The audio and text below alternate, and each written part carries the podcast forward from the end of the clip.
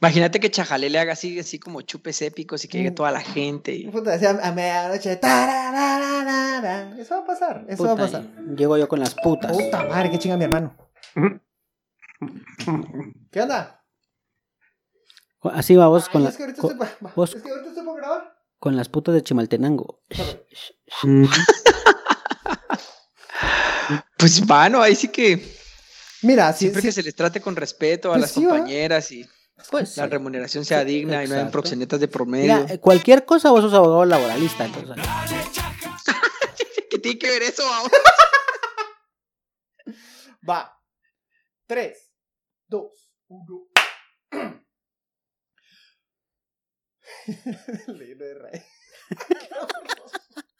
Muy buenos días, Guatemala. Buenas noches al poderoso Israel que nos mandó las vacunitas. Es el poderoso de Israel, el poderoso de Israel. El sordo irá, el mudo hablará, el cojo En co- el episodio de hoy, el privilegio de ser secretario privado. Que Dios los perdone, mucha. Encuentran pruebas de COVID que ya eran chafas. Antes que el Ministerio de Salud hiciera simulacros de vacunación, ya simulaban detectar el COVID. Otro secretario privado de la presidencia posiblemente involucrado en casos de corrupción. ¿Por qué siempre salen chuecos? Aquí se los explicamos. Renuncian a Giorgio Bruni, el hombre que le juntaba el dinero a Yamatei en campaña. ¿Le sabrá algún secretito al presi? Bienvenidos a este Suchajalele, el único podcast 40% información, 40% risas, 20% pruebas falsas. Saludos desde el cementerio. Me enteré que la prueba de COVID de mi abuelita era falsa y ahora estoy en esta tumba falsa.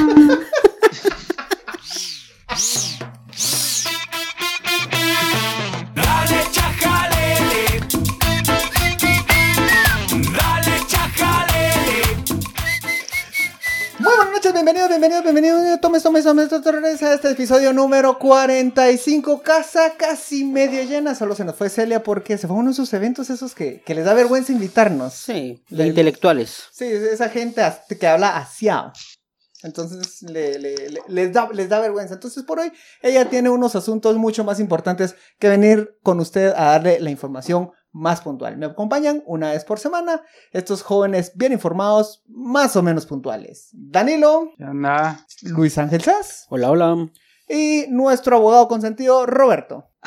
Ahora soy consentido, vamos. Está bien, está bien. Ya hasta la gente dice que soy el abogado que todos molestan, güey. Que te escribieron el otro día, ¿no? Para preguntar Me escribieron, sí, saludos a la persona que me escribió. La verdad que me sentía así como muy feliz de que alguien me, me reconociera por el podcast. te reconocía por buleado. Eh, en el episodio de hoy, como usted escuchó en la. En la. En, en la puta madre. Solo, bueno, va- vamos, vamos a, a contar, vamos a contar muy rápido lo que pasó hace unos minutos. Hubo una balacera porque unas personas intentaron ingresar a una casa aquí bien cerquita donde estamos grabando y vinieron como Ocho. ocho patrullas tratando de capturar a estas personas. Algo natural en, en Guatemala. Así que, Lo, lo, lo que aquí en Guatemala se llama martes por la noche. exacto. un, un- un martes caliente. Mentira. Vinieron por nosotros. Gracias por habernos escuchado. Vamos a mantener, a distanciarnos un tiempo y solo estamos guardando unos CPUs. Sí, eh, cualquier cosa, eh, Giorgio, eh, aquí te llevo tu- tus documentos. Ya destruí tus documentos. ya les pasé el imán. No, a ver, hoy tenemos dos, dos, episodios, dos, dos temas muy importantes porque hay mucho ruido en torno a estos dos temas. Primero, las pruebas falsas que se detectaron, que fueron denunciadas por el Ministerio de Salud.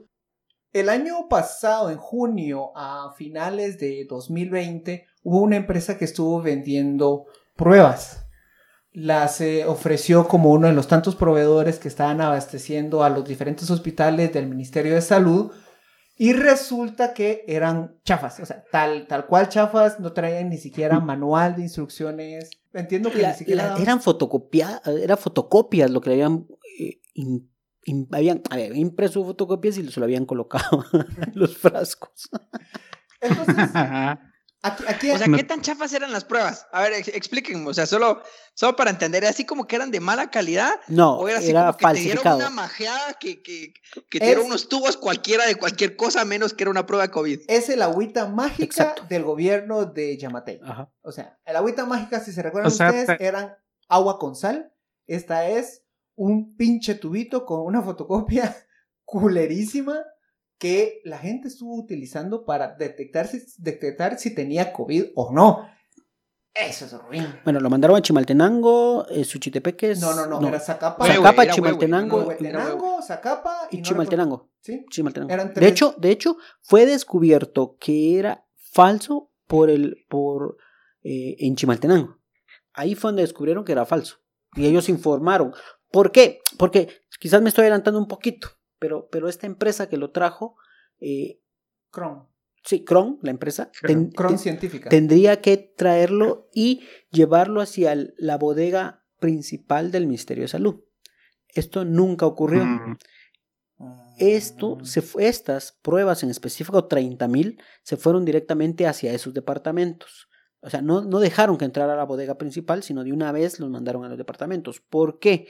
Mm. Porque seguramente querían que se utilizaran y que no quedara ningún tipo de registro, ninguna, acá en la, en la, en la bodega central. yo me imagino que están aplicando las pruebas y de repente, ya como a la quinta, se mucha, ya llevo siete señores que me han, van dando positivo embarazo. Algo está raro con estas pruebas. O sea, la prueba te dice si sos positivo o negativo, pero no te dice de qué va. O sea, puede ser cualquier cosa, pero algo tenés o algo no tenés. ¿no? Ahora, ¿se imaginan lo, lo, culero, lo, lo culero que es dar pruebas que hubieran dado falso positivo? Yo, siento que es Bueno. mejor que te dé falso positivo. Ajá, te Pancho, dé- es peor el falso negativo, mano. Porque vas contagiando a todo el mundo si tenés un falso negativo. En cambio, si te das falso positivo, es como esa escena de Fight Club donde eh, el personaje de Brad Pitt amanece a alguien con que lo va a matar y le perdona la vida para que él pueda disfrutar, para que aprenda a vivir de nuevo, por haber visto la a la muerte de cerca. Entonces es lo mismo, te dan falso positivo, crees que te vas a morir y cuando resulta que no te morís, aprendes a valorar más eh, el aire, tu familia, la sonrisa de un niño. Vivís con más inte- in- intensidad la vida porque sobreviviste. claro, esto hasta, hasta un yo hasta me poema. imagino- yo hasta imagino que tenés COVID y no sé, hasta arreglas todos tus problemas familiares, personales que tenías, convencido de que puede ser tu último Exacto. momento.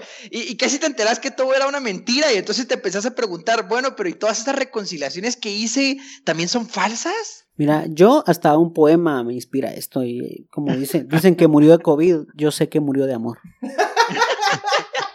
Ahora, Pero tenemos un poco de datos, muchachos, solo para hacer, eh, eh, para dar un poco un panorama. Son 30 mil pruebas de lo que se detectó con, eh, con esta vaina, según prensa libre. Eh, y lo que se le pagó a la empresa por estas 30 mil pruebas fueron 7 millones de quetzales, es decir, a 245 quetzales cada una.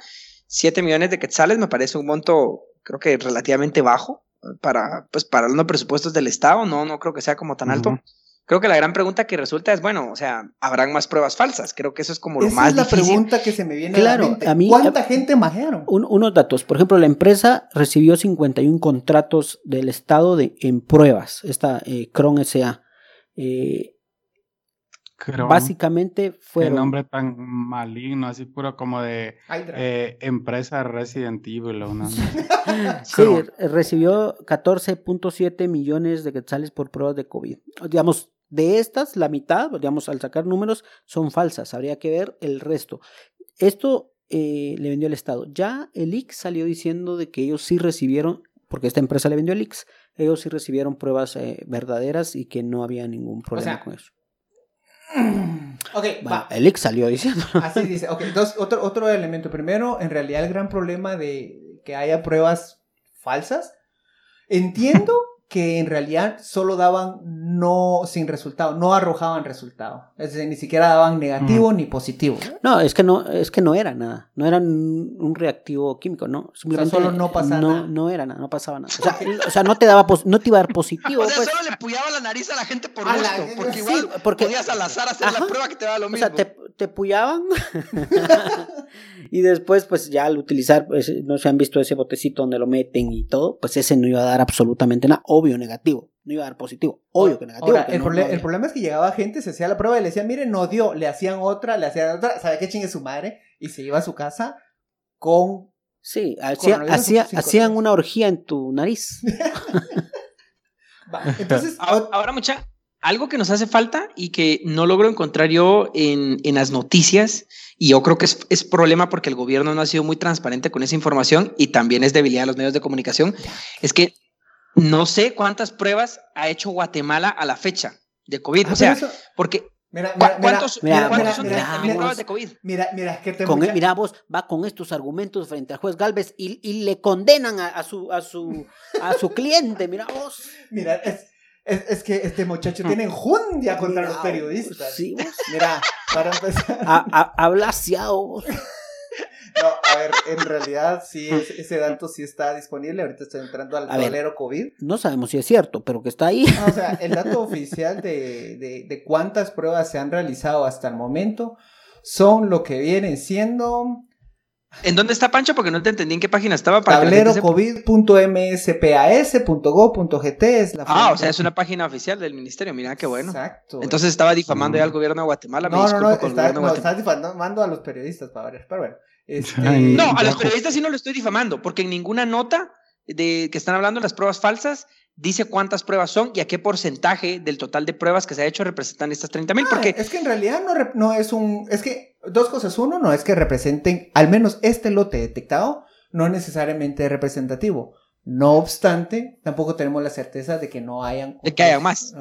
Este, voy a seguir buscando porque es un chingo de, de números aquí. Vos lo puedes encontrar. Yo no tengo mi computadora. Casos recuperados, fallecidos, tasa de mortalidad, acumulados. casos Bueno, tamizados, Pancho, ¿no será casos igual. tamizados? Ah, sí. Sí, A son ver. 893.755. Ah, pues eso. O sea, ya no se han hecho ni siquiera un millón de pruebas. No. Va, va, va, Otro, otro dato. Ahora, sigamos, sigamos nutriendo qué es el contexto de estas pruebas. ¿Quiénes fueron las personas involucradas? Además de la persona de, de la misma empresa Cron. Ronaldo Estrada Rivera. Este tipo es bien personaje, es, es bien, bien curiosito. Es amigo de Miguel Va, Martínez. te pongo la carrera. El chavo primero fue Mm. candidato por Vamos, Sí, pero hay que ser candidato a concejal. concejal. Concejal de la Municipalidad de Guatemala. digamos que- O sea, estaban Ujú. con Brolo, con el canciller Brolo. Ajá, entonces. Importante. Ajá, ajá, va. Entonces, candidato a concejal. Ahí en el Tribunal Supremo Electoral dio su pistigo para, para Vamos. Yo lo miraba en La Paz ondeando bandera con Brolo. Después, el primer trabajo que tuvo fue en, como asesor de, Brolo. de Brolo en el Ministerio de Relaciones Exteriores. Después, ah, bueno, y, y- y trabajó como enlace entre el Ministerio de Relaciones Exteriores y el, Centro, de Gobierno. Amigo de Miguelito. Dirigido por el. Iba a decir finado Miguel Martínez, pero. no, no, no. pero no, está no. más vivo que nunca. No, no, no. no es, el, hay- es el Voldemort de este no, gobierno. no, aún no ha llegado a un entierro. No, los medios de comunicación lo convirtieron en el Voldemort. ¿Pero por qué es el Voldemort? Vamos a dedicar, vamos a dedicar Un un, día, episodio algún día. espe- específico solo para, para el personaje. Y te vamos a decir, te, te vas a dar cuenta que sí. Eh, centro- él coordinaba directamente con eh, el centro de gobierno. Después pasó a la gerencia administrativa del Ministerio de Salud, donde autorizaron la mayoría de, estas de las compras a Cron. Ahí, y ahí es el dato interesante, porque hoy, bueno, hoy cuando ustedes escuchen, no sé cuándo fue, pero en una entrevista a una radio, él dijo que él no había autorizado el traslado de las vacunas directamente De hacia los departamentos, de las pruebas, perdón. Malaya. Sí, Malaya. El prueba, Mm. la- de las pruebas no había autorizado el traslado de las pruebas hacia los departamentos. Pero un par de horas después, la ministra de Salud dijo que había sido él, esta persona, la que había autorizado que las pruebas no pasaran por la bodega central para que no quedara evidencia, sino se enviaran directamente a Ah. los departamentos. Entonces, ¿por qué es importante? Porque si e- era decisión de él trasladarlas o no trasladarlas. Debió haberlas dejado en bodega principal y de ahí llevarlas a otro lugar, ¿no? Él dijo de una vez que se vaya. Entonces ahí está el, el hilo. Y después de haber estado en la gerencia administrativa del ministerio, pasó a viceministro de Cultura. Una carrera bastante Ascendente. es- Plural, vamos. O sea, bien, bien, Una persona bien Ah, versátil. muchacho. O sea, Mira vos. Mira, es que talentoso el muchacho. Heteroflexible. Esa, no- esa gente polifacética, mano. O sea, que, que te hace lo que sea, vos, patojo chispudo. ¿Qué querés? ¿Relaciones exteriores? Yo te lo hago. ¿Qué Ah. querés? Geren- ¿Ser administrativamente un ministerio encargado de la pandemia? Yo te lo hago. ¿Qué querés? Te- Promover la cultura en el país. Yo te lo hago. ¿A quién no le, a quién no le ha pasado que descubre realmente su vocación hasta los 42 años? Después de tener una carrera de, en el Ministerio de Relaciones. Y por eh, eh, después de tener una carrera en el Ministerio de Salud y te das cuenta que la cultura es lo tuyo, vamos. Sí, sí. ¿Sabes qué me llega a mí? La cultura, vos, me llega. ¿Sabes, ¿Sabes por qué te digo? Porque me llega cuando hay música, me llega cuando ver libros, me llega esa onda de entrar a ver una película, por esas de Marvel. Eso me llega, vos. Ahora, mucha. A ver, para- un, último para dato, un último dato, un para darle último otro dato. toque a, esta un- un último y otro dato. enfoque a esto. Y, y yo creo que siempre a mí me gusta como tratar de analizarlo. eh, o sea, no solo desde los personajes y no solo desde lo coyuntural de decir, bueno, volvió a pasar esto, que es algo como muy normal en el gobierno, que es en este tipo de cosas, es realmente el sistema. O sea, que es muy común en los ministerios y es muy común en, la- en, en el servicio civil que tengas personas que, que su chance es trabajar en el Estado. O sea, es gente que, que la forma en la que, en la que vive, o sea, es como buscando tener conectes, buscando estar metido en la política para ver en dónde le dan un chance. Y es que, y, y lo Mm. quiero decir también, eh, aquí poniéndome también del lado de la gente que está buscando trabajo. O sea, porque a veces también pensamos a la gente como incompetente o, o corrupta, como este caso, eh, como ese, ese villano que, que se levanta tratando de hacer las cosas malas, pero, pero también hay que entender que en el sector público realmente es gente buscando simplemente trabajo. Claro. O sea, y es la debilidad que tenemos del servicio civil en donde, en donde realmente no es fácil. O sea, los, los políticos que llegan electos tienen que darle chance a la gente que estuvo trabajando con ellos porque, y, y se los voy a poner aquí a ustedes, o sea, eh, el- ustedes que son personas activas, vamos a decir, que son personas formadas Nah, que- políticamente. Ajá. Ambidiestro. ¿Quiénes de ustedes, quiénes de ustedes le han dado su trabajo de gratis a un partido político? Les apuesto que ninguno No. de los que está acá. No. Entonces, o sea, la Mara al final que va a dar su trabajo a un partido político para hacer campaña, para trabajar en el partido, que es un gran chance, que es un chanzal y que trabajan de gratis, al final, o sea, hay un incentivo de que tenés que buscar algún tipo de recompensa, porque también es fácil venir a, a señalar a la gente diciéndole, sí, es que como la gente solo anda buscando un hueso y todo lo que querrás, sí, pero también es fácil decirlo desde la comodidad, desde la apatía de que la gente no participa en política. Entonces, ¿quién participa en política? No, pero, que al final pero una cosa, a ver, una cosa es que tengas trabajo y que te, Y que- a ver, y que y si sos abogado, pues te vas a especializar en el área jurídica de un ministerio. Otra cosa es que vayas saltando con cual saltamontes en puestos donde es negocio. Esto, es que este, este tipo es el peor ejemplo para decir esto.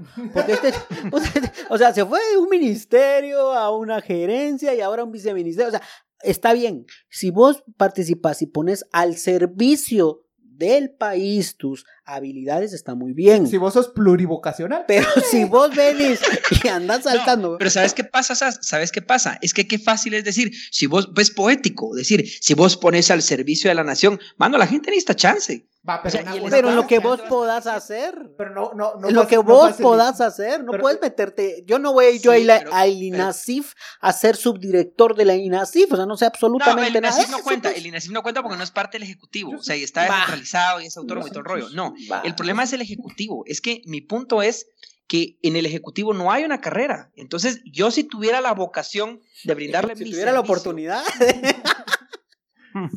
Denme la oportunidad, solo se la pido. No, pero, pero no hay. Entonces, Poneme donde haya. Tenías que entrar de lo que consigas. O sea, Ahora- entonces no es de que, estén buscando, a ver, vamos a ver quién tiene la mejor aptitud. No, no es eso. O sea, es el que está vinculado al partido el que va a tener el trabajo. Porque yo te pregunto lo siguiente, o sea, y tratemos de hacer real y funcional la política. Tratemos de hacerla funcional. ¿Por qué un partido político va a contratar a una persona que no trabajó en el partido, en la campaña, versus una persona que sí trabajó en el partido y en la campaña? O sea, solo dígame por qué. ¿Por qué? Porque se supondría que tendría que contratar a la persona capaz y idónea para el puesto. Qué lindo, Pancho. ¿Y, y cómo vas a hacer para convencer a la gente que te trabaja en el partido durante la campaña? No trabaje. Si O no le das la condición de se, trabajo. se hacen todo por Facebook. sea, No, no, no. No, yo lo que quiero señalar es que el No, problema tienes es bien complejo. Y aquí es donde yo digo que la corrupción no es tan simple como decir de un juicio moral de que la gente es corrupta. Es que no, mano. O sea, Ahora- es un sistema bien difícil de darle vuelta. Nosotros siempre hemos coincidido en que nunca, podemos criminalizar ni el hecho de haber pertenecido a un partido político ni el hecho de pertenecer al Estado. Si a vos te contratan para hacer tu trabajo, hacelo. Pero si estás vendiendo pruebas falsas. Eso Ah, No, culera. eso sí. Yo estoy hablando de que se está saltando de una carrera a otra al ministerio porque es algo común. O sea, es algo muy común en los ministerios. Pero hablando de carreras falsas, Giorgio Bruni, Hablando de Margareta. Margareta, otra vez, Giorgio Bruni. otra vez italianos destacados en, Sí, en- comunidad. en- en Guatemala. de verdad, yo siento que como italiano yo me sentiría ofendido de, de que otro, otro italiano asuma en el, en el gobierno. Yo soy Angelo Gambino. Sí, es importante que la gente no caiga en discriminación, un anti-italianismo, un... Sí, por, por mucho que escuchen apellidos Valdetti, Sinibaldi, Bruni, Bruni. eh, Los Brolo, estigmas, Juan Carlos Monzoni. Anabelli Di Leoni. Dilioni, molto difficili. Ahora, ¿quién es Giorgio Bruni? y ¿Por que no estamos... se vean ataques de odio como tirar bombas molotov al- en Almacarone o cosas así. A ver, ahora, ¿por qué le estamos hablando de Giorgio Bruni? Es, era el secretario privado de la presidencia. Un puesto que ya está como salado, ¿no? Es la puerta del infierno. A ver, solo para que tengan una idea. Secretarios privados de la presidencia han sido Gustavo Alejos. Ya solo con esos Ju- eh, Juan de Dios Rodríguez. Juan Carlos Monzón. No, él, No, él no es el de la Pero es de la vicepresidencia. vicepresidencia. Bueno, no, Privado, tonunun. privado. Sí, sí. Y, ahora, Bruni. Giorgio Bruni. ahora, Giorgio Vos, Bru- es como la clase de, de defensa contra las artes oscuras de Harry Potter, mano. O sea, está maldita. siempre iba a llevar al, al maestro culero turbio que algo tenía ahí. Y que no aguanta, además. O sea, que eventualmente va a salir mal ese maestro por alguna razón. El secretario privado de la presidencia es un puesto de mucha confianza y particularmente Giorgio Bruni durante la campaña de Vamos fue la persona que, que estuvo muy cercana al manejo del dinero que financió la campaña. Que, digamos, manejar las finanzas del partido está bien. No obstante, hay hubo, la semana pasada ocurrió, ocurrió un evento muy particular. Él salió, él se despidió de, bueno, él re- renunció por motivos personales, en realidad el Ejecutivo no dio mayor explicación. Y acto casi seguido hacen un allanamiento en la casa de una casa vinculada a Giorgio Bruni y lo único que nos deja saber el MP es que está vinculado a el caso de las maletas de 122 millones del exministro de Comunicaciones Benito.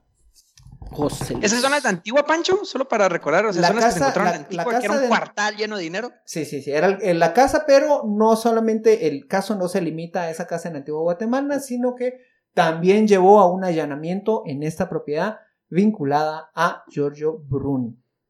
Yo no sé, los tiempos de Dios son perfectos. Mira- Cu- Cuando Dios tiene, es- Cu- es- tiene sí. cara de águila blanca, es Sí. á- águila calva, ¿sí? Sí, mira, mira vos. sí, vamos. Vientos del norte, así como, como la Rosa de Guadalupe, el viento que. No, pero lo que pasa es que justamente un día después de que, bueno, un par de días después de que él Yo renuncia. creo que es el mismo día. No, fue el siguiente día, fue el siguiente día. Renuncia, hacen el allanamiento en, en, en la casa de él. Yo no sé si es coincidencia, yo no sé si, no sabemos aún si la fiscalía manejó el tema y no, no quería hacerlo, no lo sabemos por el tema de que tiene antejuicio, el los secretarios tienen antejuicio. Entonces no sabemos si entrar a una casa de él era como complicado, pero como él ya no era, entonces sí, démosle. No, no lo sabemos. No lo, no- no lo sabemos todavía. Lo que sí sabemos, eh, y lo podemos decir, es porque tanto a Francisco como a mí, diferentes fuentes nos dicen de que hubo una negociación entre Bruni y el exministro Benito para que José Luis Benito continuara siendo ministro de comunicaciones en este gobierno. Esta es la parte de chismes del programa. Exacto, esto es chismes. Mm. Es. Esto es lo que cuenta la gente, nosotros no, la gente. La gente, la es gente más, voy a, leer, diciendo- voy, a, voy a leer un tuit que nos llegó. Lavado de Ajá, fuente. ajá, ajá. Y nos decía este tuit, esta persona, el Un usuario, Wikileaks que tenemos. ajá, Un el, el arroba eh, Ba- Lord Vader GT. A la gama. Pues la cosa que dice que sí habían ofrecido, algunos dicen 40 millones, 60 escuché. otros dicen 60, para continuar en el... En el... Se- 60 y 25 pruebas falsas. Y entonces, supuestamente, por ahí viene. ¿Lo sabemos? No, no lo sabemos, no, no podemos decir que es cierto, pero digamos, hay personas que, que, que tienen información eh, que por lo menos sí hubo comunicación. Y de hecho hay un video que donde, cuando Alejos, eh, No, Felipe Alejos Ah. es- está cuestionando a Bruni porque lo invitó a la, a, a la bancada, a, una citación, y le está diciendo si él se reunió a solas con, con José Luis Benito. Entonces la pregunta es así como, Ah. ¿y usted se reunió a solas con José Luis Benito? Y él, pues bueno, sí era parte del equipo de transición, pero se reunió. Pues sí, sí, platicamos. Le echamos un pan. Intercambiamos tarjetas y maletas. Ajá, ajá. Normal. Pero, pero es bien, digamos, Mira, Pero cuando, en- cuando eh, Felipe tira pero fue cuando, pero lo, lo interesante fue que fue en los meses que Felipe se peleó con, con Yamatei. Cuando andaba de digno diciendo dónde está el dinero. Exacto. En ese momento fue, digamos, cuando sacó la artillería eh, pesada. eh, Alejos, que Alejos tiene, hasta donde sea, una relación familiar, política con Bruni. Eh, creo que están como en segundo tercer grado. Pero ahí están relacionados. Entonces es interesante todo esto, digamos, habla mucho este, estas señales que, que, que, como le digo, el tiempo de Dios es perfecto. Ahora, es que lo interesante en realidad del personaje es que de momento no hay nada probado, pero si siguiera el rumbo que nosotros creemos que va a ocurrir, que, que va a seguir, esto inevitablemente termina jalando al presidente. Porque si vinculan a una persona como el secretario que, que le administraba primero las finanzas del partido y luego prácticamente toda la gente, toda la agenda, inevitablemente lo que pudo haber hecho o dejado de hacer, pudo haber tenido conocimiento del mismo Yamatei. Y si recibió dinero, por ejemplo, estos 60 millones, eso se llama financiamiento electoral no registrado. Y eso es un caso que conocemos, así como las pruebas falsas. Eso es el caso que conocemos. ¿Qué es lo que no Mm. conocemos y qué es lo que, si eventualmente se, se pone la, la camiseta oficial del colaborador eficaz, ¿no? ¿Ustedes creen, mucha, que sí le va a entrar de colaborador eficaz a este vaina? sé, no sé, no sé. No, no creo. No No, sé. no, no lo sabemos. Por, por cierto, eh, ahí salió de que, de que Bruni invirtió parte de su dinero en Mundi Tortas. ¿Será cierto? Pues es lo que dice. Ah, ese no, no, esa no mucho me la creo. Pues ahí hay un reportaje donde dice, va, y hay que, quien quiera que lo busque. No, yo no. Son ricas las tortas. Eh, ya no Yo lo- nunca las probé, mucha. Son ricas, un día te llevo. Bueno, Todavía existen. Sí, No que habían quebrado y que no sé qué. es que, es no que ese es el punto, que quebraron, que le debían a mucha gente y hoy tienen cuatro sucursales o Son tres multi- sucursales. multifacéticos ustedes porque les, les, les daña que la Pero- gente crezca. Ve- venden Ahora, mucha, yo, yo, yo les tenía Ahora, una por- por- pregunta por último, a ustedes por que último. la escribí. Por último, este, solo para poner también en contexto, también esto pinta mucho y algo muy semejante a lo que pasó con Juan Carlos Monzón durante el gobierno del Partido Patriota. Juan Carlos Monzón se convirtió en colaborador eficaz cuando uno vio que la estructura del gobierno estaba cayendo y dos, vio que lo habían negado y le estaban echando la culpa de todo. Por ahí pareciera que la, la historia va, es un ciclo y se va a repetir más pronto de lo que creíamos. Roberto. Mm, no, yo que les quería preguntar es, bueno, estamos viendo que se repite, que se repite el ciclo. Y, y, y no creen también que ya, o sea, que, que es normal lo que está pasando. O sea, el secretario está embarrado hasta el queque, pero nada cambia. Para vos es normal, para mí es emocionante. No, pero yo te digo que es normal porque ya lo vimos pasar con cuántos secretarios privados, o sea, estuvimos enumerando los ejemplos y lo que yo pienso que no estamos viendo atrás y es el mismo comentario que, que hice con el primer tema, ¿qué es lo que hace funcionar al sistema político de esta manera? O sea, y es lo que normalmente pasamos desapercibido porque nos, nos enganchamos en, en que sí, ahorita Giorgio Bruni, o sea, y el escándalo que puede haber hecho, pero es que ese no es el problema, o sea, el problema la, es, el, es la figura del secretario privado, del poder que tiene, de la cercanía que tiene, de los tratos que puede hacer y por qué es que se presta esa posición para, para hacer ese tipo de, de, abusos de poder, ¿va? Y cuáles serían las posibles soluciones que se podrían dar para eso. Yo no veo ninguna propuesta sobre la mesa, ni ninguna, ni ningún análisis que trate de entender el sistema, de por qué funciona como funciona. Solo veo que se repite y se repite. Estamos atrapados en un gran loop, estamos atrapados en la gema verde del... de- De- de- Doctor Y hablan-. Hablando de verdes, hay una nue- un nuevo partido político que viene a refrescar. Los aires, el- mira, ahí está, mira, Roberto, te mandado para vos. Hay es un- lo que vos estás pidiendo. Es- vos Tenemos estás un pidiendo partido nuevo. un nuevo, par- vos querés nuevos aires, vos querés algo. Viene el Partido Verde Guatemalteco. Rayos. ¿Y De la mano, de la mano de Bach. Delia Bach. ¡Hala! De Bach. Nuevos aires. Y Sí, donde te van a construir carreteras directas a tu casa, a tu apartamento, a tu spa. Esto es como, como un poquito raro eso que se llame Partido Verde. Verde, verde esperanza. Verde De- de esperancita de las, de De ecología, Ajá. ambientalismo O- y eso. Yo también pensé que era el ambientalismo o algo por el estilo. Verde O sea, de solidaridad. Ah, Ver- de verde vaca, caca de paloma. O verde Sandra Torres. Por ahí pareciera que vienen los aires. Ay, los chismes dicen eso. De Miren, que de- deberíamos de- de, de tener una. Al final siempre así como. Aquí vienen los chismes. Ah, sí, ajá, el chisme, mire, el chisme, Ajá, el chisme, así como chisme. les vamos a contar. El chisme dice que Sandra Torres está atrás. Dicen en los pasillos del A, Congreso. a mí, a mí, a mí no me creas chula, pero dicen que, que Sandra Torres está ahí. Que dicen que anda atrás ahí. Ah, sí. Porque ya le van a cancelar su partido. La uni. Ay, papá. Ya habíamos hablado de La eso. UNE. Cancelarla. Ponerlo a escuchar el episodio. sí. Te, te puedo compartir un podcast buenísimo que se Pa, llama pásame ese Chajalele. podcast vos porque no me recuerdo. Unos chavos súper chavos, súper de huevo, bien informados, hablan como todo su culo, pero de huevo. Llegamos al final de este episodio número 45. Muchas gracias por, por seguirnos. Y miren, miren, miren, miren, antes, antes de que, porque ya me di cuenta que eh, la gente se va cuando digo esto, se va, porque ahí se ven las- en las estadísticas. Espérense. Les estamos preparando un regalito. No, ¿saben qué? Se los voy a adelantar. Todavía está en pero si usted llegó al final de este episodio, se lo adelanto. chajalelepodcast.com. Papá. La canción. Vale. ahí, exacto. Ahí se vienen cosas muy bonitas, Exacto. artículos, nos vamos a poder expresar más, Nos van a ver. nos van a ver en, en caricatura. Exacto, y nos van a escuchar Bueno. cantar El poderoso de Israel. El poderoso de Israel. Vos, Pa- Desde Pancho, la Pancho. misma y- plataforma pueden, hacer sus pedidos de brunitortas desde la plataforma. Vos, Pancho, y, y mira, y la gente se va a poder comunicar, va a poder comentar o algo por el estilo. Fíjate que eso es algo que no he hablado con el, con el programador, pero parece estar en nuestras redes sociales, nos van a escribir en. Instagram. Van, van a ver, van a ver rifas. No, no, no, ahí también se viene un episodio grabado quizás en no en las mejores condiciones.